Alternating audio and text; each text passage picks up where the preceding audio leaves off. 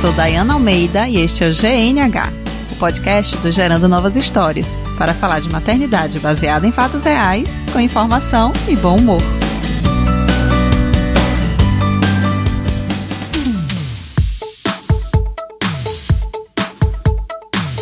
Olha aí, GNH de volta, gente. Depois de um tempão me dedicando a um outro projeto, que eu vou detalhar para vocês depois. E pensando também como é que eu faria para voltar ao GNH, que formato, quanto tempo, essas coisas todas. Eis que essa semana caiu no meu colo uma grande oportunidade, imperdível de deixar de besteira e voltar logo. E é por isso que hoje eu tô aqui com o Cynthia Bailey e Thaís Lima, do Chá com Rapadura. Ei!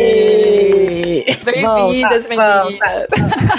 e o Chaco Rapadura, gente, quem não conhece, pelo amor de Deus, é o podcast mais divertido que você vai ouvir. São quatro cearenses que moram em Londres e cinco. gravam cinco. Quem é, gente? É a Brenda. É porque a Tainá, coitada, ah, tá. é doida pra sair, mas a gente não deixa, não. Ela pediu até Papai Noel, né? Pra ver se esse ano ela não participava do podcast. Mas... A resolução de 2018 da Tayana foi não participar do podcast. Eu espero que Olá. isso não seja atendido. A gente adora, ó. Mãozinha de coração pra ela.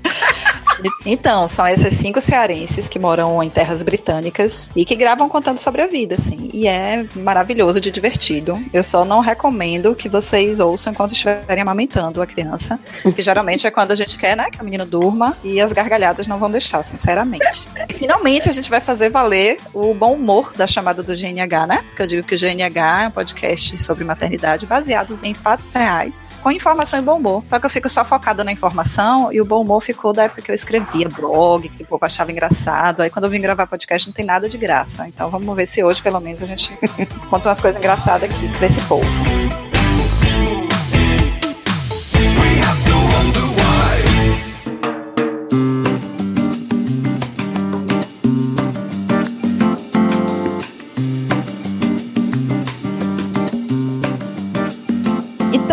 Podcast hoje, o GNH hoje, vai ser sobre as marmotas e as loucuras que a gente inventa nessa maternidade. Trouxe a, a Cintia Thaís e eu queria que elas falassem agora um pouco sobre vocês, a idade dos filhos, quanto tempo moram em Londres, pra gente começar a contar nossas histórias. Eu sou a Cíntia, eu tenho 36 anos e eu já moro aqui na Inglaterra há 10 anos. Eu vim, me mudei, casei com um britânico, né? A razão de eu estar aqui, realmente, é, é porque eu casei com este homem. E chegando aqui, deu dois, três anos de casamento, eu falei, vamos arrochar, vamos ter essa menina que a gente já vive como se tivesse filho mesmo, então vamos logo ter filho. É, coloquei ele na parede, foi uma coisa que ele não queria inicialmente, né? Ele não, não gosta de criança ou bicho ou gente, de maneira geral.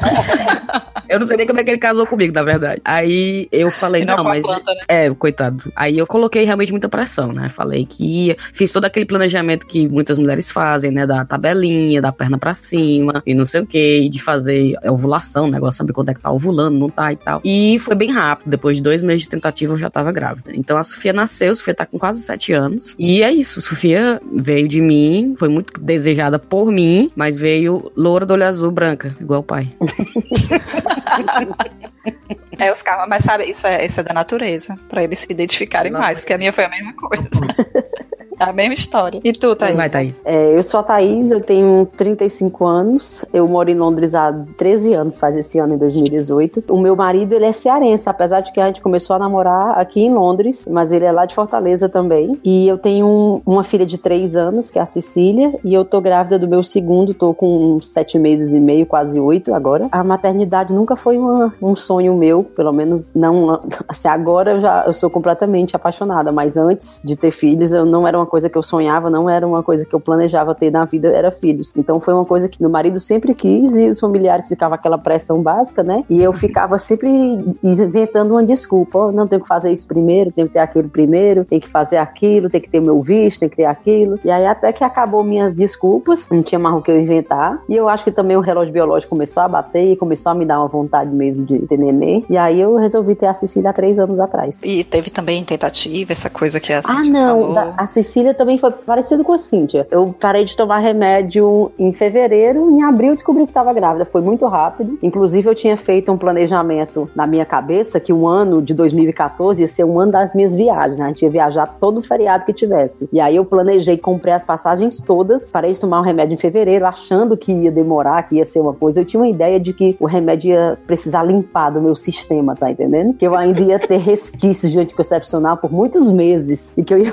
eu ia ter um tempo bem longo pra limpar, porque eu tomava aí, muitos anos. E aí fui trollada, tanto que a primeira viagem, a primeira viagem do ano, eu acho que a primeira viagem do ano foi justamente a que eu engravidei. Na segunda eu já tava, eu já tava grávida. Aí passei o ano viajando, toda grávida, não pude beber, fui pra Bélgica, o festival de cerveja lá, e eu só olhando. Só observando. Não pude fazer nada. Pois é, gente, eu fui a louca. Eu fui louca mesmo. Eu tinha um blog, a louca do bebê, antes de engravidar. E eu era tentando. O nome assim, do teu blog era louca do bebê? E eu não, não tava grávida ainda. Eu falava sobre tentativas. Só que era anônimo, né, gente? Que eu nem ia contar pra ninguém que eu era essa louca. E assim, quando eu falo de ser profissional, era profissional mesmo. Era de medir temperatura. Vocês sabem, né? Como é que mede temperatura? Não, nem ideia. Conte aí. Não, xereca. A gente mede com um termômetro todo dia. Qual é a temperatura pra saber quando é que ovulou. Então, peraí, tu coloca o termômetro normal? É, só pra isso, né? A gente aí, separa. Quanto é que tem que estar? Qual é a temperatura ideal, então? Eu não tô querendo, não, viu? Não tô, não. Eu tô, eu tô curiosa filho, que você vai precisar de uma. É. Vou já. Assim, Aí tem vai que a temperatura é boa. trollar o Bailey. O Bailey vai acordar, tá assim, com o termômetro lá embaixo. o da Cintia deve estar tá bombando, né? Da Cintia não, da Thaís deve estar tá bombando, que ela tá grávida. Mas Verdade. tem isso, tinha coisa de olhar saliva no microscópio, porque formam uns, né, uns padrões diferentes na ovulação. Você não tem noção, não, gente. Vale a minha nossa. É, e tem gente que faz isso até hoje. E eu acho massa, assim, porque a gente conhece mesmo o corpo, assim, sabe como é que tá acontecendo Sim. e depois abre mão disso tudo. E hoje eu sei quando eu tô ovulando, quando eu não tô, quando eu vou mexer tudo certinho. Então é massa, mas é um período muito louco. E essa coisa de colocar a perna pra cima foi assim que eu engravidei, viu? eu acho que super vale a pena, viu? Inclusive, Coloquei, não sei e... se tu conhece, Dayana, mas tem um aplicativo, justamente o que eu estou considerando usar agora depois que o neném nascer. Ele chama Natural Cycles, tipo ciclos naturais. Então, olha, mulher, não caia nesse não. Porque já tá aí um bocado de gente processando, porque Sério? ficaram com esse mito de que um aplicativo ia poder fazer isso. Assim, os algoritmos seriam perfeitos, mas a mulher tem que saber fazer tudo muito certinho, assim, ler todos os sinais e tal. Eu não confiaria só nisso, não. Você coloca os dias que menstruou, né? Quando começou, quando iniciou, e tem que todo dia é, medir a temperatura. E é, cadastrar a temperatura lá no aplicativo. No horário certinho. No horário certinho deve. de manhã, justamente. É. Ah, é pra tentar engravidar? Não, ou pra tentar ou pra não tentar, ou pra, ou pra não querer. Você sabe os dias que você tá fértil, entendeu? Entendi. Mas tem dias, por exemplo, que você tem que dormir no mínimo três horas antes de medir a temperatura. Se você beber, altera a temperatura. Se você tá viajando, altera a temperatura. Então, assim, eu acho muito perigoso. Se você não quer de jeito nenhum engravidar, não é o método mais seguro. Cortou minha onda, ó. Rapaz, eu vou logo indicar o e meu. Você vai é me um... agradecer. Depois você foi uma de dois, você vai me agradecer por isso. É mesmo. Vinha um mais uma emboscada. o meu é o Dio. Eu coloquei o Dio. Eu nem menstruo mais, não sei nem o que é isso mais na minha vida. Então, ah. o Dio eu tirei, sim, passei cinco anos com o Dio, tirei, coloquei mais um, que fica mais cinco anos. A única coisa ruim do Dio é o colocar, que colocar você quer morrer, né? Quando a mulher tá colocando o Dio. Mas depois que colocou, tá bom. Mulher, me recusa a botar esses negócios. Por que, mulher? Porque eu acho, não acho certo, não. Tem um negócio dentro da gente, assim. Já botou dois filhos pra dentro. Como? Você botar nada não, dentro, Um objeto estranho, entendeu? E colocar um uma coisa estranho. dentro do útero, assim, eu, eu, não sei, eu fico desconfortável. E também com a questão hormonal. É, Sim. hormônio mesmo, é hormônio, é. eu não quero mais saber. E o Dio, eu, eu não confio, assim, é uma coisa que não fui eu que coloquei, que eu não sei como tá, olhar ali todo mês pra ver como é que tá. Eu sou de pouca fé. Na verdade, eu tenho que concordar porque é, aquelas coisas de ficção científica, a mulher coloca, eu não tenho a menor ideia nem do, de como é que ele parece, certo? e eu não sei como é que funciona aquilo lá dentro. Então ela colocou aquele negócio naquele buraco negro e assim parece que é sorte. assim, uma magia Mas tem negra. Que ter muita fé. Porque na minha cabeça não faz o menor sentido como é que aquilo serve pra esse intuito, entendeu? Mas tá lá e tá perfeito. Agora sim, tem a questão do hormônio que eu tô me segurando no Dio como desculpa porque eu engordei. eu fico falando, deve ser a tireoide. Aí fui fazer o teste da tireoide não deu nada. Aí eu não pode ter tireoide. Deve ser o Dio, então. Mas não é que tirar o Não era comida. ah.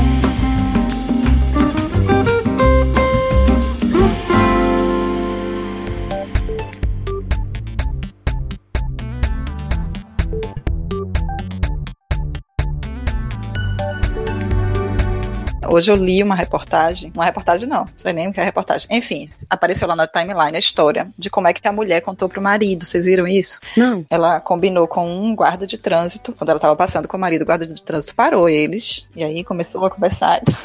E aí ele dizia assim: Meu senhor, o senhor vai ser multado. O senhor tá andando com a criança no carro sem cadeirinha. Não, acredito. Marido, mas nossa senhora, não, eu não tenho criança no carro. Não, o senhor está andando com a criança no carro sem a cadeirinha de segurança. O senhor vai ser multado. Eu não acredito. E ele olhava pra trás e não tinha ninguém. E aí a mulher saca um teste de, de gravidez. E aí que ele vai ver, né? Oh. Você realmente está andando com uma criança. Isso foi no Brasil? Não, foi numa cidade que eu fui pesquisar onde era. E aí tem várias cidades aí na Inglaterra e várias nos Estados Unidos com o mesmo nome, então eu não sei. Ah, eu não sei nem falar o nome da cidade, na verdade. Gente, que marmota. Aí eu Eu tenho- é lindo. é Eu tenho uma amiga bem criativa, que ela sempre filma. A Eveline, ela sempre, toda, é a segunda gravidez dela, e sempre ela faz alguma coisa especial pra contar ao marido. Ela faz o teste sozinha, e ela faz alguma coisa bonitinha desse, nesse estilo. Não nesse estilo pesado, né? Hum. Mas ela sempre faz uma coisa bonitinha e sempre posta pra gente ver, né? Acho massa. No meu caso, na questão do falar pro Bailey como é que aconteceu, o pobre marido, eu fui de férias pro Brasil. Fiz o teste antes de ir pro Brasil, deu negativo. Aí eu, ah, amor, nem deu, né? E ele, graças a Deus. aí, aí eu já tava de viagem marcada pro Brasil. Eu falei, ah, vou pro Brasil. É bom que lá eu arrocho, né? Vou beber, vou fazer uma putaria. Cheguei no Brasil e tava bebendo. Tava feito louca, né? Ah, não tô engravidei, porra, não sei o quê. Aí deu uma doida num domingo qualquer que eu falei assim, vamos comer um sushi. Aí tava combinando todo mundo de comer sushi. Aí deu um peso na consciência. Eu falei, rapaz, já tô aqui faz uma semana no Brasil. Vai que, né, nesse período que deu negativo e agora o negócio, né, mudou. E eu vou comer sushi e vou matar o menino. E sem contar o álcool que eu tinha tido, né? Quase como alcoólico alguns dias anteriores. Mas eu falei, vamos lá na farmácia. Aí falei pra minha irmã, vamos na farmácia. Aí passei na farmácia, comprei o teste, fiz o teste. O engraçado, eu nunca vou esquecer isso. Eu vou levar pra cova. Que eu saí do banheiro com os olhos, né, marejados, porque tinha dado positivo. Aí tava minha irmã e minha mãe no quarto. Aí eu cheguei e só fez mostrar o pauzinho, né, do teste. Aí a minha irmã colocou a mão na boca e ficou, não acredito, não acredito. E a minha mãe, que diabo é isso? Que a minha mãe não sabia o que era aquilo. Ela, Tá com "Que isso?" febre? Tá bom, É, mas- Vocês estão chorando por quê? Aí eu, mãe, eu tô grávida. A mãe, hã? Aí pra explicar. Aí depois que eu expliquei que era, ela não acreditou. Tanto que ela não aceitou essa gravidez até eu fazer o teste de sangue. Aí, eu- na hora que eu que deu positivo, eu liguei pra ele, né? Falei, amor, a gente vai ser pai, não sei o que, deu, deu positivo, deu positivo. E ele sem acreditar, achava que era uma piada. Ele só acreditou quando eu voltei pra Inglaterra e fiz de novo o teste. Porque ele achava que era eu tirando sarro dele. Só que o engraçado, engraçado assim, né? Deprimente, é que ficou uma piada entre os amigos dele e entre os familiares dele. Que eu fui pro Brasil e voltei grávida. É, era isso que eu tava pensando, viu? Pobre do... É, até hoje tem essa besteira que ah, a Narracide foi pro Brasil, né? Deixou o Bailey e voltou grávida. Perigoso. Ainda bem que nasceu a cara do pai, tá vendo aí, mulher? Aí, Já pensou você nasce foi- com a cara do cara aí? Exato. Aí, quando ela saiu, que saiu do, do jeito que saiu, aí todo mundo falou: olha aí, olha aí, seu chatão. Mas foi assim que o Bailey descobriu o bichinho, pelo telefone. Ah, eu contei. Eu fico pensando assim que a gente, depois que tem filho, a gente olha pra trás e vê. Gente, como é que eu já disse algum tempo na vida que eu não tinha tempo pras coisas? É mesmo. Porque eu tive né? tempo de planejar tanta coisa. Eu comprei negocinho, eu fiz cartaz. E tudo isso planejado, né? Milimetricamente antes de engravidar, claro, porque eu era louca do bebê. Cartaz de quê? Ah, eu fiz, eu peguei uma. A gente gosta muito de viajar e tal, mochilava. Uma vez eu vi uma mochilinha, tipo de, de trilha, só que bem pequenininha de bebê. Aí eu comprei, deixei guardado, né? Esse negócio ficou quase um ano guardado. E aí no dia que eu vi o, o positivo, eu peguei as nossas mochilas, aí coloquei essa mochilinha na frente e aí fiz um cartaz. Tinha escrito assim: a maior aventura das nossas vidas vai começar. Ah, que coisa mais linda. Não Não precisa vai ter ter tempo pra fazer essas coisas.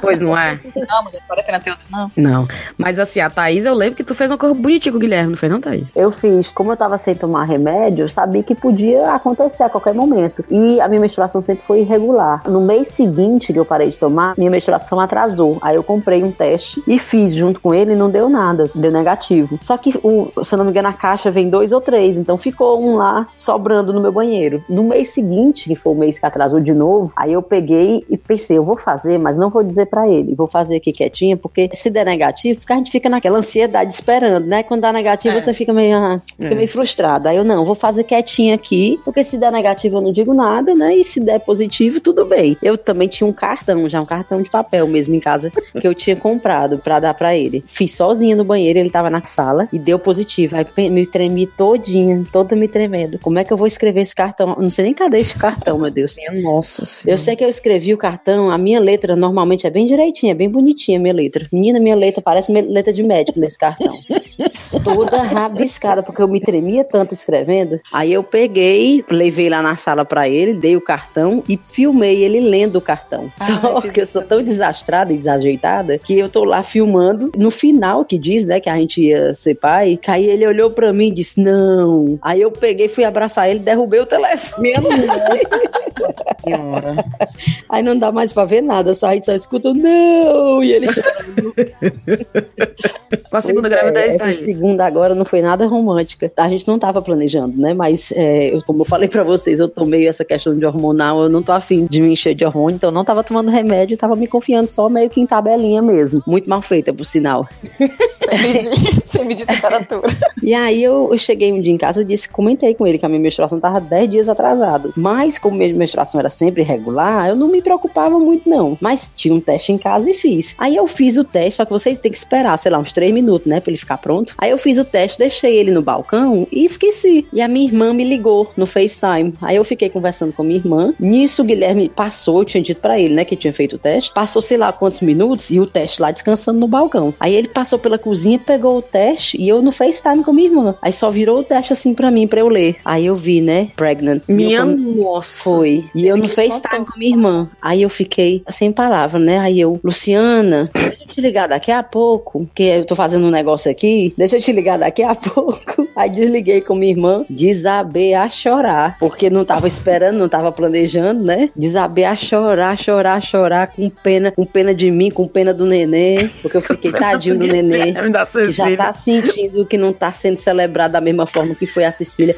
Meu filho, a vida da gente é, já nasceu, né? Já nasceu. Do jeito que eu descobri, a culpa já veio junto. E aí, ainda bem que o Guilherme ficou, não, por que, que tu tá chorando? Tem uma história que disseram pra gente uma vez que os filhos escolhem as famílias que querem nascer, né? Tem uma é, história dessa do espiritismo. E aí ele como falou isso de repente. Eu acho que isso é porque a gente tá sendo pais tão bacana com a Cecília que outro nenê quis nascer também. Oh, meu Deus, que pensamento lindo. É, aí eu fiquei mais relaxado.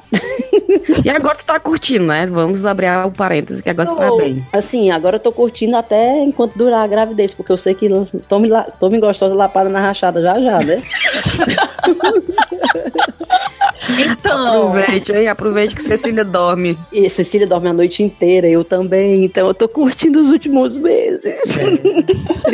Mas vai passar, vai passar também. Vai passar. Now you can see that I'm just a girl. Now you can see that I'm just a girl.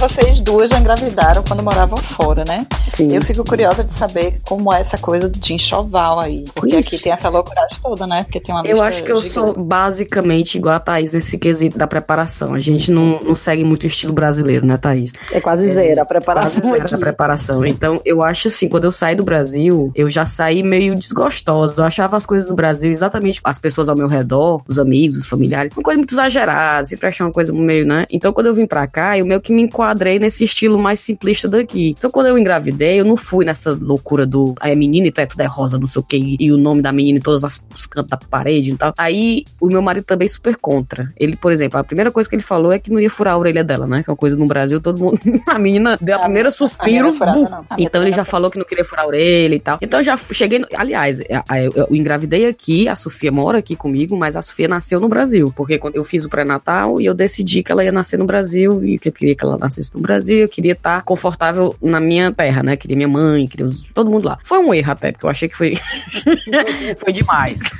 Talvez se tivesse nascido aqui teria sido mais calmo. Mas aí, então, quando ela nasceu no Brasil, tinha aquele enxoval preparado pela minha mãe, aquela coisa, né? Que eu nem uhum. sabia que tinha, que você leva o enxoval pra maternidade, né?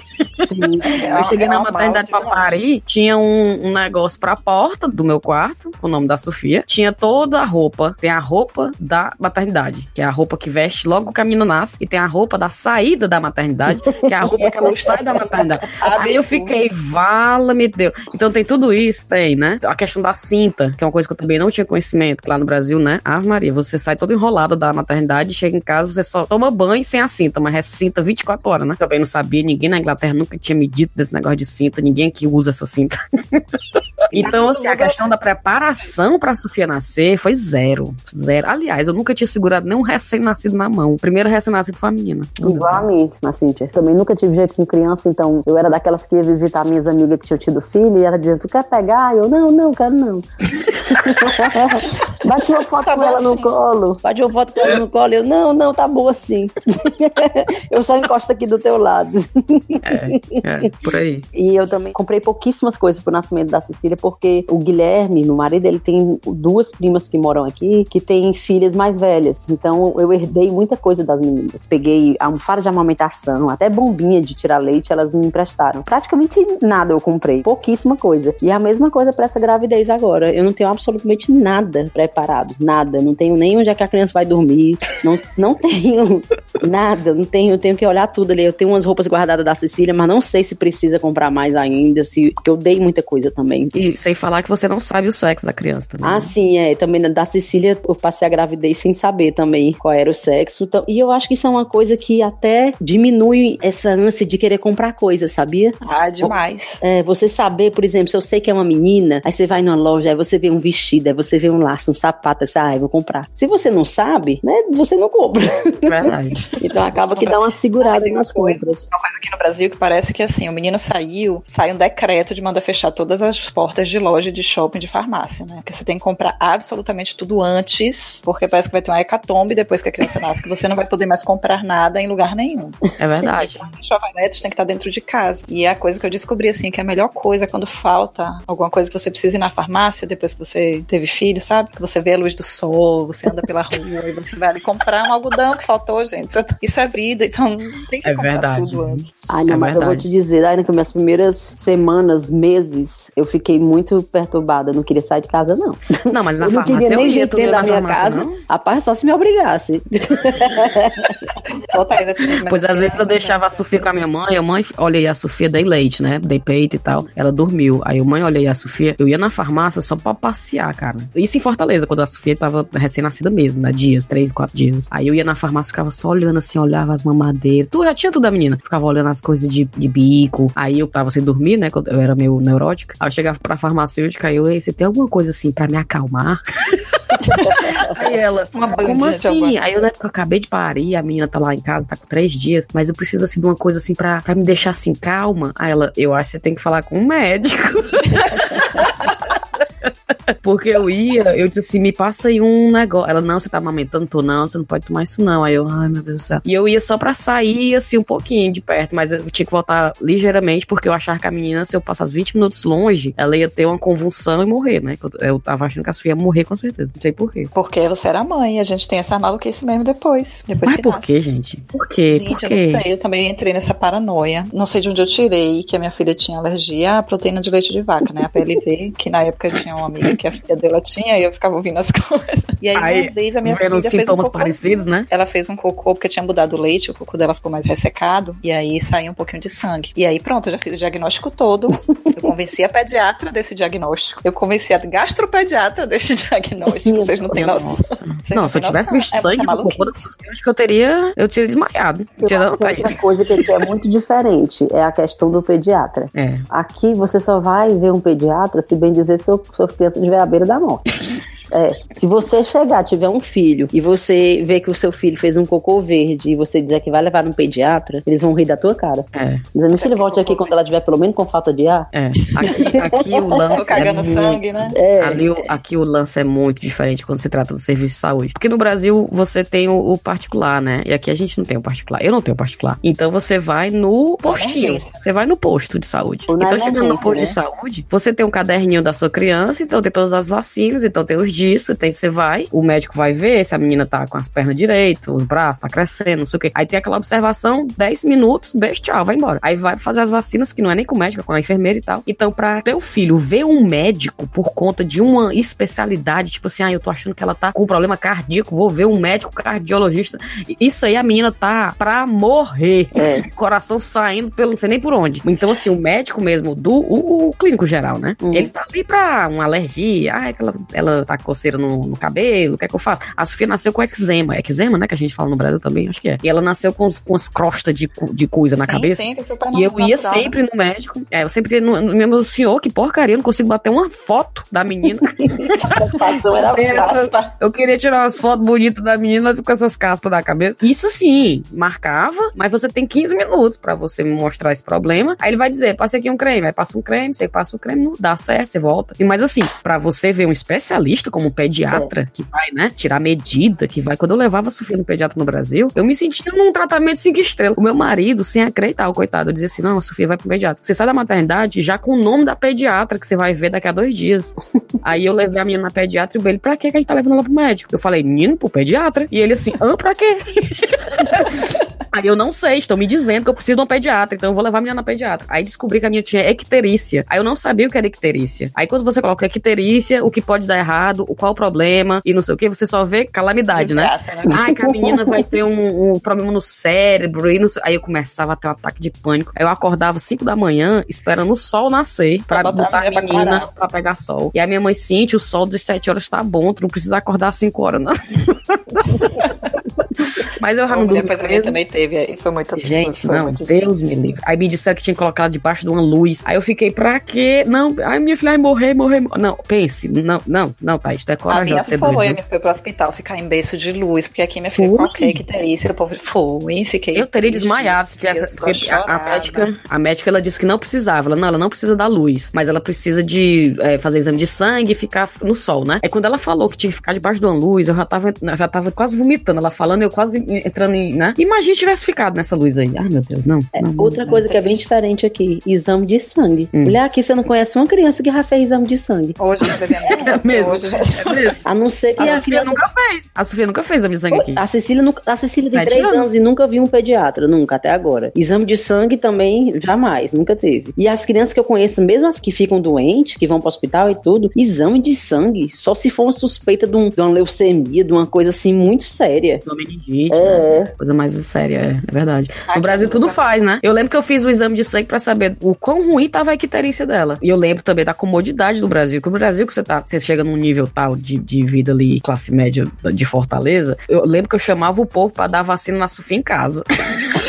É, você paga taxa aqui. Tu já viu isso aí? Alguém me disse, não, eles vêm em casa. Aí eu, como assim? Lá vem a pessoa dar a vacina da Sofia em casa. E eu, gente, lá na Inglaterra, me falei, acha uma vaga aí pra botar a menina pra tomar vacina.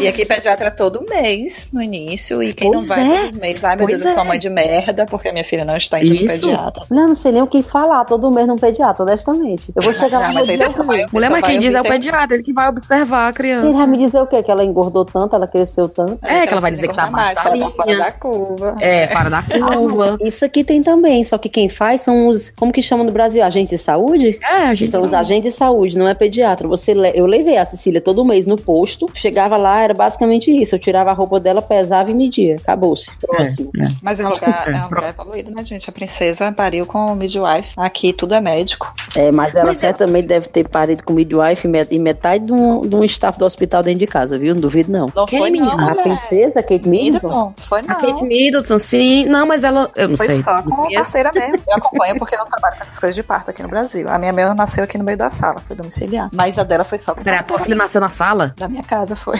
Mas porque tu quis ou porque não deu tempo? Porque eu quis. Ah, tá. Tinha uma equipe, veio uma equipe. Coisa tá. linda.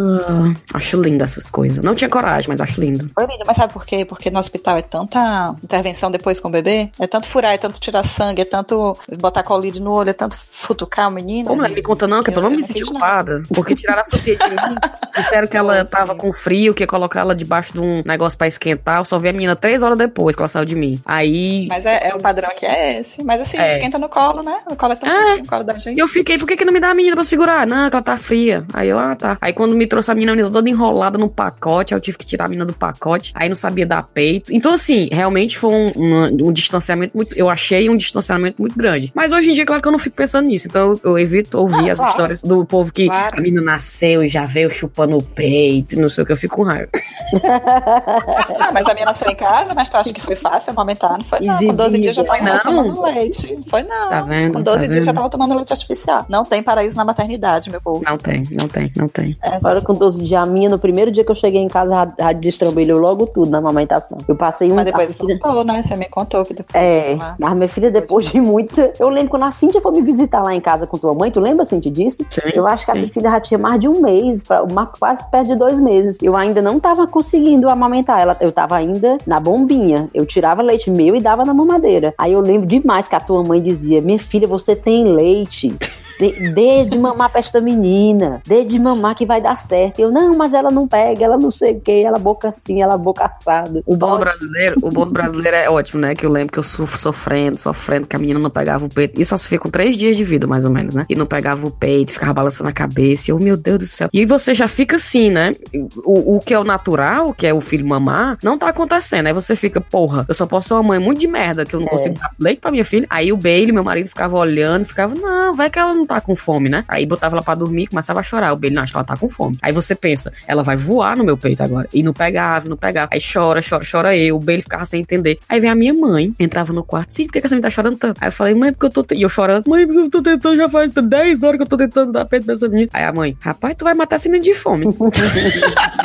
Aí eu olhava pra ela, tudo que eu precisava ouvir, né, mãe? Aí tu acredita que fizeram? Beijo na Mary, porque a Mary foi assim, um, um anjo na minha vida quando a Sofia nasceu. Mary, minha cunhada, a mulher do meu irmão. Ela tinha filha também, a menina já tinha quatro meses quando a Sofia nasceu, a filhinha dela, minha sobrinha. Então, quando ela veio me visitar e ela me viu naquele desespero, aí a minha irmã meio que deu, fez, soltou uma piadinha, né? Tipo assim, ah, vamos ver se ela pega a Mary, que a Mary tem leite, né? Que ela tá Uhum. Vamos ver se ela pega a Mary. A Sofia voou no peito da Mary. Chupava, parecia um bezerro, né? Tem uma foto. Eu vou gravar aquela foto assim pro resto da minha vida. Tem uma foto, a Mary segurando a Sofia. Ela, a Sofia, nham, nham, nham, e eu olhando assim. Toda triste. Aquela música da Carolina Oh, Dickman cortando o cabelo de fundo. E eu olhando assim, toda desolada. Aí, claro que eu olho pra trás e rio muito, porque quando a Sofia pegou meu peito, ela pegou mesmo. Eu tive uma experiência com a amamentação depois, maravilhoso. Tanto que quando as pessoas falam de filho ou de criança pequena, eu não tenho saudade desse momento de criança pequena demais, né? Mas o que eu sinto realmente falta é da amamentação. Eu, eu, eu me sentia um ser humano transformado. É, poderoso, eu me sentia, eu sei não, eu me sentia no topo do mundo, como a gente fala aqui, né? On top of the world. Porque eu tava alimentando aquela menina, e a menina gordinha, a Sofia sempre foi muito cheinha e saudável, não adoecia. E uma criança, tá entendendo? Bem elétrica, e era, eu ficava dizendo, é só meu, é meu leite, essa menina tá, né? Então, pra mãe Oh. que amamenta, eu acho que ela tem aquele poder meio super-homem, super, super-homem, né? super mulher mesmo, mulher maravilha. Do tipo, né? Sei lá, é muito empoderador aquilo ali. Mas passou, né? Ela mamou um ano, mas tá bom já. Mas a Mia eu sofri tanto pra ela pegar o peito. Pra ela pegar, não, ela até pegava, mas enfim, não, não havia transferência de leite muito bacana. Entrou leite artificial, enfim, um monte de, de enrolação. Mas a mulher pensa que deu trabalho também pra largar depois. Ela largou três anos e fui eu que tive que direcionar, assim, né? Fazer todo desmame. Três Mulher anos. porrada que mal percebeu. Que foi dois anos e quatro meses. Eu dei de mamar. foi ótimo também. Foi. Eu dei de mamar dois anos e quatro meses. E aí fui assim, gradativamente parando. Até que nos finalmente ela só tava mamando. Eu acho que era quando ela acordava. Assim que ela acordava, eu dava. Ou era antes de dormir, sei lá. Só tava dando uma vez ou duas vezes no dia. E olhe lá. Aí quando ela começou a creche, que eu tinha que dar o café da manhã dela, ela tem que ir pra creche com o café da manhã tomado, e o leite eu sei que não ia sustentar muito tempo, porque na creche ela só vai almoçar. Então eu tinha que dar um café da manhã de fato para ela, reforçado. E aí, assim que ela começou na creche, que foi agora em fevereiro do ano passado, então tem um ano, eu comecei a cortar o da manhã. Ela já acordava, já dava um café mesmo da manhã, mingau de aveia, não sei o quê. E aí fui parando de oferecer e dava quando ela pedia o peito, que era assim, sei lá, às vezes ela tava querendo carinho, querendo uma coisa, eu dava. Mas aí de repente ela parou de pedir, foi tão gradual. Natural os dois, né? Natural total. Tinha semanas que ela me pedia, tinha semanas que passava e ela não pedia. Até que foi parando, parando e parou. Mas para você ver, né, como os, as idealizações que a gente tem, a gente leva tapa na cara de todo jeito, né? Negativamente ou positivamente. Positivamente nesse caso, que a gente fica achando vai ser difícil demais tirar Sim. o peito, não sei o quê. Pra mim foi muito difícil tirar peito, foi fácil. Muito difícil tirar o chupeta, foi fácil. Muito difícil de, o desfraude, foi fácil. É aquele soco na cara bom, porque é tipo, pô, olha aí, né? Deu tudo certo e tal. E o do outro lado, que a gente pensa que a criança vai amar a gente, que a Sofia era só mamãe, mamãe, mamãe, mamãe, mamãe. Aí minha filha se apaixonou pelo pai, eu posso morrer queimada na frente dela agora. Ela vai rir, ela vai ficar morrendo queimada. Pra não dizer que eu estou mentindo, eu fui agora, eu tava no momento antes de começar a gravação, eu, ah, vou lá em cima perguntar cadê o, o fone de ouvido que eu não consigo achar, né? Aí eu abri a porta, tava ela lendo um livro e ele do lado na cama, os dois deitadinhos na cama, ela lendo Matilda, que ela tá lendo Matilda agora, né? Aí ela blá, blá, blá, blá, blá, blá, blá, Aí eu abri a porta. Eu, amor, só pra perguntar onde é que tá o fone de ouvido. Ele, não, tá no mesmo lugar, ali na gaveta. Eu, tá. Aí eu olhei pra ela, fiquei rindo assim, tipo assim, ô meu, meu bebê lendo Matilda, né? Como tá grande. Aí ela, mãe, pode sair, parar de interromper, por favor? Aí eu, tá, Ficou Sofia. em fetal, sentada na porta do quarto, sofrendo. Aí eu olhei pra ela, você não precisa ser grossa não, viu? Aí ela, ao invés de rir, dizer, desculpa, te amo, né? Aí ela faz aquela, aquela cara, tipo, ela fica assim, virando os olhos. Desculpa. aquela coisa assim. Oh. Aí eu fechei a porta. Pré-adolescente já, né? É, aí eu fiquei pensando, eu vou gravar agora um programa sobre maternidade. A menina falta de jogar escada abaixo. Porque se tem uma coisa que aqui em casa é, ela é apaixonada pelo pai. Eu aceitei. Eu tinha um momento Mas de te falei, tristeza. essa fase, ela tá com sete é a fase. anos. Eu é sei, a fase da é paixão. Assim, eu fico dizendo que é de fase, querer jogar a mas mãe pela janela. Não vou mentir, não. É a fase É. deles querendo jogar. Não, e ela, ela é desse jeito, tipo assim, não é só paixão pelo pai. Ela tem uma raiva que eu tô próxima ao pai. Então, se eu chego do trabalho, ou ele chega do trabalho, a gente tá os dois no sofá, e eu de repente abraço ou sento no colo dele, ela quer me tirar de perto. Então não é só eu amo papai, é tipo, me deixa, o papai é meu. Você tá atrapalhando a gente. Né? É, você tá atrapalhando a relação dos dois. E eu fico, minha nossa, que engraçado. Só que eu era igual, eu tinha muito ciúme da minha mãe, eu gostava muito do meu pai, aquela coisa toda. Então eu, eu meio que aceito, eu acho legal e tal. E todo mundo me fala, vai mudar, porque quando ela crescer, e, né, menina, com a mãe, ela se aproxima da mãe, porque os interesses são, de- são parecidos, quer falar de menino, é coisa de menina. E eu fico, não, acho que não é, não. Porque ela é meio, ela é meio meninona, é, é, ela gosta de computador, sabe? Ela gosta das coisas que o ela gosta de futebol. É, interesse parecido com o do pai. Ela gosta de, de ler livro. Quando eu peço pra ler livro, tipo a Thaís, ela, ela tava contando que chegou atrasada até na gravação porque tá lendo livro pra Cecília, né? É um momento das duas e tal. A Sofia, quando eu falo, Sofia, quer que a mamãe lê o livro? Ela, não, papai. Ela sabe que eu só leio em português. Eu tenho um, um acordo aqui em casa que eu só falo com a Sofia em português, né? Então, ela sabe que os livros que eu vou ler pra ela, a gente vai ler juntas, são todos em português. Então, ela acha que ela tá meio assim, pô, mãe, são nove da noite. Eu quero Se pensar. tem uma muito. coisa que eu não quero agora é pensar em português. Aí ela fica, papai, daddy, daddy. Aí eu, ah, tá. O que às vezes é é bom pra mim, porque às vezes eu quero ver o Netflix. Aí eu, Sofia, você quer que a mamãe ou o papai leve você lá pra cima? Aí ela, papai. Aí o Bailey olha pra mim, tipo assim. É, é bem aquela sim. coisa que é perguntando quer dar, né? É, aí ele fica, bonita. A Cecília agora tá melhorando com isso, porque antes era assim. Eu passei a dizer pro Guilherme pra gente alternar os dias que ele dá banho nela e os dias que eu dou, né? Porque antes só eu dava, mas por minha culpa mesmo, que eu já tinha me acostumado a dar e eu mesmo tomava as rédeas e ia, né? Aí como agora eu também tô ficando pesada da gravidez, aí eu disse, vamos alternar, um dia sim, um dia não, né? Aí tem dias que ela diz, papai não, papai não. Mas hoje ela começou a dizer, quando ele disse que ia dar o banho dela, ela disse: Não, mamãe, é a vez da mamãe, é a vez da mamãe. Só que ontem já foi minha vez, né? É a vez da mamãe. Aí o Guilherme foi levando, sabe? Tipo, vamos, vamos só encher a banheira. Aí quando eu vi, ele já tava dando banho dela, já tinha terminado. Olha aí. Mas é essa fase, a nossa tá na, na mesma fase desses três anos, então é mais grudada assim com a gente. E a minha diz que não quer meninos. Quando eu, eu falo, né, que o pai vai ajudar a tomar banho. Não, eu não quero meninos no meu banheiro. não, vai dormir com o papai. Não, eu não quero meninos no meu quarto. Aí eu tive a Ótimo. conversa com ela, fica, feminismo não é isso, já lhe expliquei. Feminismo é outra coisa. Eu acho que essa O papai pode. tem essa, noção, pode não. ajudar. De menino e menina, não, sabia? É porque a minha, não sei se a sua já frequenta, mas isso começou a rolar na escola. E aí ela agora, ela chega em qualquer ambiente, ela se enturma com as meninas e se unem contra os meninos. Tá uma coisa terrível, assim. Olha! É, elas fazem Hum. motim e não podem, onde elas estão brincando, os meninos não podem. E, e ela grita, e é um processo. Eu tenho que ficar mediando, assim, os parquinhos, É. as, as atividades. Mais uma coisa Gente, assim. que meio engraçado, surgiu, é, meio que surgiu. Pra você ver, né? escola, é. E aí a gente tem que ficar mediando e conversando. E aí ela usa isso pra dizer que não quer que o pai ajude a colocar pra dormir, a dar banho e tal. Mas é muito difícil. Vai lá e vai a pop da mãe. É, não assistir mais Netflix, porque Ai, adoro. E agora que eu tô assistindo uns, uns canais que ele não gosta, uns- as coisas bem, bem cafona mesmo, de, né? Ele sobe e eu já fico cronometrando. Ele vai ler livro, deve ser um capítulo do Matilda, que ele vai ler com ela. Tá um episódio de 30 minutos. Assistindo a Kim Kardashian, né? É não. Aí eu fecho um programa certinho, aí quando eu vejo as pisadinhas dele na escada, aí eu, puta que pariu. não deu tempo de terminar.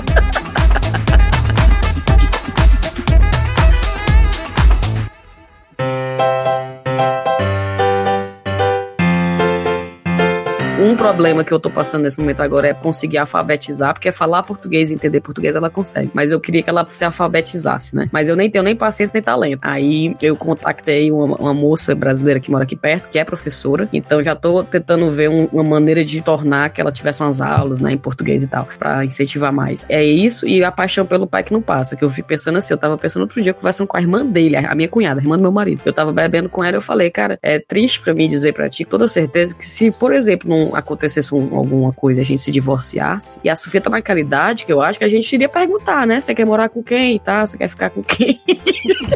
e eu teria que aceitar que ela não ia ficar comigo. Aí eu ficava dizendo assim, rapaz, olha a derrota da mãe, de tipo assim, mãe, ah, assim, Tia, como é que tá a vida? Tô bem, tô morando aqui sozinha, que agora eu me divorciei. Aí a Sofia quis ficar com o pai. tu imagina Vem uma conversa cá, dessa? força aos finais de semana. É, ela eu só vejo ela uma vez no mês. Aí eu tava dizendo isso pra ele. Eu, e eu falo isso pra ele: ó, moça, a gente se divorciar, a Sofia morar contigo. Aí ele, caralho, pior que eu acho que ela ia pedir mesmo. Aí eu falei: tu, a Sofia e o gato. Porque, olha só, eu, eu salvei, eu fui na, na- pegar um gato, adotei o gato, fiz tudo pelo gato, o gato desse tamanhozinho, chegou aqui em casa bem pequenininho, com, dei comida, porque o Bailey falou: você cria, eu vou fingir que essa porra não tá nem aqui, porque ele odeia gato, odeia bicho, odeia gente, já disse, né? Aí eu criando o gato, dando comida e dando tudo. Quer saber se o gato chega perto de mim? Só quer saber de deitar em cima do Bailey.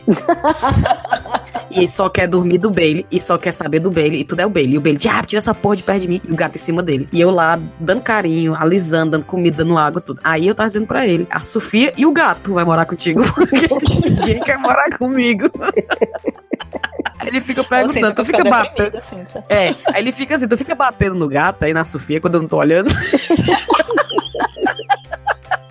Ô, Mas rapaz, pra tu ver como mãe sofre. Não, dá, não tem jeito, não. A gente dá tudo, dá a vida todinha e. Ô, meu, não. Aí vem me perguntar quando é que tu vai ter o outro. Deus me livre. Não vai tentar, não, que te ame. Dois. Não, nunca. Não. Dio pra sempre. Dio forever. Ai, gente. E eu acho que tá chegando nosso horário, né? É. Ai, tá tão bom. Acho que já tem um tempinho. Tá bom, né? Dá pra passar a noite todinha conversando. Ainda mais que eu vi que tu tá tomando vinho, mulher. Isso não se faz. Eu aqui de bico Eu tô seco. No calor, porque se eu ligar o ar-condicionado do escritório, ele faz mais barulho do que a minha voz. Ah, Tô derretendo. verdade. Fala, meu Deus, coitada. Aí tu tá, tu tá suando, né, mulher? Toda. Nossa, na Vixe. verão em Salvador, mulher, morrendo. Sem querer Não ostentar. é fácil aí com inveja, não? Faço inveja, não, que eu fui pro trabalho hoje de bicicleta na chuva. Mas foi, de eu- bicicleta. Cheguei parecendo um pinto, vai molhado. Oh, Eu que não ando de bicicleta, mas parece que tô andando de bicicleta. A Thaís mandou uma mensagem pra mim no WhatsApp dizendo assim: Eu não tô entendendo essa gravidez diferente da outra gravidez, porque eu dou cinco passos e parece que eu, eu tô fazendo uma corrida, eu tô aqui sem fôlego. Rapaz, eu subo um lance de escada, eu tô esbaforida do, do topo da escada. E eu tô, eu tava dizendo para meninas, eu tô sentindo uma dor, como se eu tivesse andado de bicicleta o dia inteiro. Como é, Thaís? A dor do pipiu. Nos ossos do pipiu. Pipiu. Mas eu tive isso também, mulher horrível. Tem um nome, é, disfunção da sínfise, um negócio desse. Parece que abre um pouquinho antes da outra. Ai, E é? aí, Meu nome, também. eu já vou botar no Google. Vai não, vai, não vai pesquisar, não. Já não, é uma Eu fiquei dessa do campeonato. Eu tô só com depois 30 passa. semanas, mulher. Eu fiquei, meu Não, Deus. mulher, mas tem criança que nasce com 30 semanas, mulher. Cíntia, pelo amor Para, de Deus. Cíntia. Como eu eu não tenho nada pronto, pelo amor de Deus. Mulher, não, Não, faça isso não, porque o Max, o Max tá nada. vindo no fim de semana. 哈哈。Não vá fazer essa desfeita, tá? Não, pelo amor... não, mas é sério, tem dias que eu fiquei, meu Deus, esse neném já tá lá embaixo. Porque não é Não, possível, eu comecei é a sentir essa dor, eu tinha 20, 20 semanas, e aí Ah. ficou até o final. A minha nasceu com 38. Relaxa, tem nada não. Mas, mas é chato, né? Eu não tive nada disso na gravidez da Cecília. Na gravidez da Cecília, até o dia de eu ter neném, eu tava tranquila e calma, me aga- me agachando, me fazendo tudo. Essa agora eu tô sentada, quando eu me levanto, dói. Diz que diabo é, É, isso? pô. Eu tô sentada. Então pronto. Ai, gente. Vamos é terminar então. A gente faz um jabá, ô Dayana, bem rapidinho. Claro, claro que sim. Vamos lá. Muito, muito Agora sou a campeã do jabá, do, do Chaco Rapadura, viu, Thaís? No outro, eu fiz um jabá de quase 5 minutos. não, mas não fazer isso aqui, não. Thaís e eu, nós fazemos parte do Chaco Rapadura, como a Dayana falou, cinco cearenses morando na Inglaterra. O chazinho tem pouco mais de um ano e nós gravamos programas curtos de 30 minutos, 40 minutos. É, tentamos fazer pelo menos duas vezes ao mês programas temáticos, né, sobre a vida aqui. Então a gente fala de liseira, tem um programa até falando sobre maternidade. A gente fala sobre Brexit, fala sobre bebedeira, fala sobre as expectativas, a realidade, fala de tudo. E tem também os programas temáticos de notícia, que, é o Sarapatel de Notícia. A gente se reúne, cada uma traz uma notícia bizarra e a gente fica gargalhando, ouvindo a notícia da outra. Então, chacorapadura.com ou então Chaco Rapadura, tudo junto no SoundCloud, no Instagram, no Facebook, no Twitter, no YouTube. E mete bala, que, né? É bom, né, Thaís? É ótimo. Participei do Ponto G semana passada, que a gente gravou um programa sobre a Marta, jogadora de futebol, né? Que era o meu sonho de criança ser jogador de futebol. Então eu pedi pra participar do programa sobre a Marta. Ela tava dizendo, a Ira, né? A Ira Croft, ela tava dizendo que é o único programa de mulheres de humor que ela conhece. A gente é. É, no mundo do É. podcast. É, Ai, ela tava dizendo, massa. você vê muitas mulheres. você- não, não tem muitas mulheres, tem poucas mulheres comparado ao tanto de homem. Mas tem muitas mulheres que fazem, né, programas sérios Aham. e cheios de intelecto, né, Thaís? Ah, mas ela falou: o bom do chá é que são cinco meninas que o intuito é fazer comédia, né? Rir e tudo e tal. E ela falou isso no programa, eu fiquei, meu Deus, o pior que é mesmo, deve ser, né? Deve E é maravilhoso, porque Principalmente não é uma comédia assim, que vai. Não tem a presença é- muito forte do Nordeste no- no- no- na podosfera, né? Não tem. Então é interessante que a gente tá no nicho do nicho do nicho. É mesmo. E é tá maravilhoso, tá sendo super reconhecidas, né? Porque o que é incrível, vocês foram indicadas pra um prêmio aí, falem aí. Vixe! Foi. A gente, foi, é, a gente não ganhou, não. Indicada para três isso. finalistas do. Valoriza. Como era o nome da categoria? Era fenômeno digital. Então ficamos entre, nos três finalistas e a gente não ganhou, mas a gente foi pro dia da cerimônia. Então a gente teve como chegar lá e apre- apresentar o chá com rapadura, né? A Globo tava lá, tinha muita gente assistindo e tal. Foi interessante, foi bom. E assim, o chazinho, assim, a gente tem um público cativo, né? A gente tem o, a gente não pode deixar de falar. A gente tem o nosso grupo de ouvintes no, no Telegram. Então a gente tem cerca de 110, 115, né, Thaís? É, é, ouvintes lá que decidiram entrar pra participar das conversas com a gente. Então eu, a Thaís e a Rivera estamos lá no, no, no canal. 118 E- hoje. É, mas tem- 118, mas tem os gente. bots. A gente não sabe quem é gente, quem é bot. A gente não sabe quem é gente, mas tem mais gente do que bot.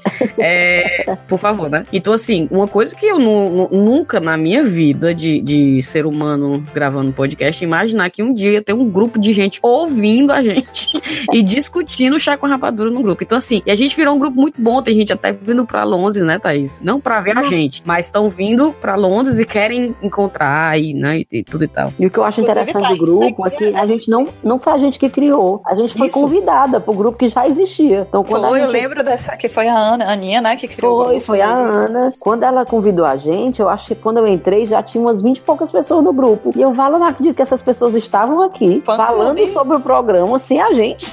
Era, era. Era, porque quando chamaram a gente, falaram, né, a gente aí criou um grupo, quer te chamar pra participar do grupo, se tu quiser. E eu lembro que eu entrei, todo mundo, meu Deus, a Cíntia! E eu, Ô, vou chorar! Celebrity. Mas vocês são É, maravilhosos não, demais. são fenomenais. Chá com rapadura. É, e chá com rapadura é de maratonar, gente. Você não consegue ouvir um episódio e não, e não emendar com outro, sabe? É. Mas, enfim, Thaís, fala um pouquinho também do seu trabalho aí. Eu aqui em Londres, eu- além do podcast, eu tenho trabalho de guia, eu faço guia de turismo aqui em Londres, faço passeios turísticos personalizados. E isso eu faço aos finais de semana, que de segunda a, no- durante a semana eu tenho um emprego formal que não vale nem a pena ser citado. Não, eu trabalho numa firma de, de consultoria, numa, como assistente numa firma de consultoria. Mas o que eu gosto mesmo de fazer são os passeios e o podcast. Então, é isso, são E os dois é que, que- vale a pena ser citados. E onde é que os brasileiros te encontram aí, quem quiser fazer? É, Thaís em Londres, eu conhecer. É tudo Thais em Londres. Tem no Instagram, tem no Facebook, tem o site também, o blog thaisemlondres.com e e-mail também, quiser pedir, fazer alguma pergunta, pedir orçamento, thaisemlondres.gmail.com. Fantástico. Meninas, muito, muito, muito obrigada. O GNH tava parado, mas agora eu super estou a fim de voltar depois dessa Volte. conversa. Então, dá um gás, né, pra gente voltar a produzir. A menina tá gritando aqui na porta já. Oh. Então, um beijo pra vocês. Muito obrigada. Eu espero que a gente tenha outras oportunidades com temas mais focados. Hoje foi só pra gente bater um papo mesmo. E vamos lá, eu tô lá no grupo de ouvintes, a gente tá se falando sempre. E o GNH você já sabe, você encontra em gerandonovashistórias.com ou no Facebook e Instagram também como Gerando Novas Histórias. Eu adorei estar de volta. Um beijo, até a próxima. Adoro vocês. Um beijo, Oh, Daiane. Foi. Beijo. Beijo da Ana. Obrigada e beijo pra todo mundo que tá escutando.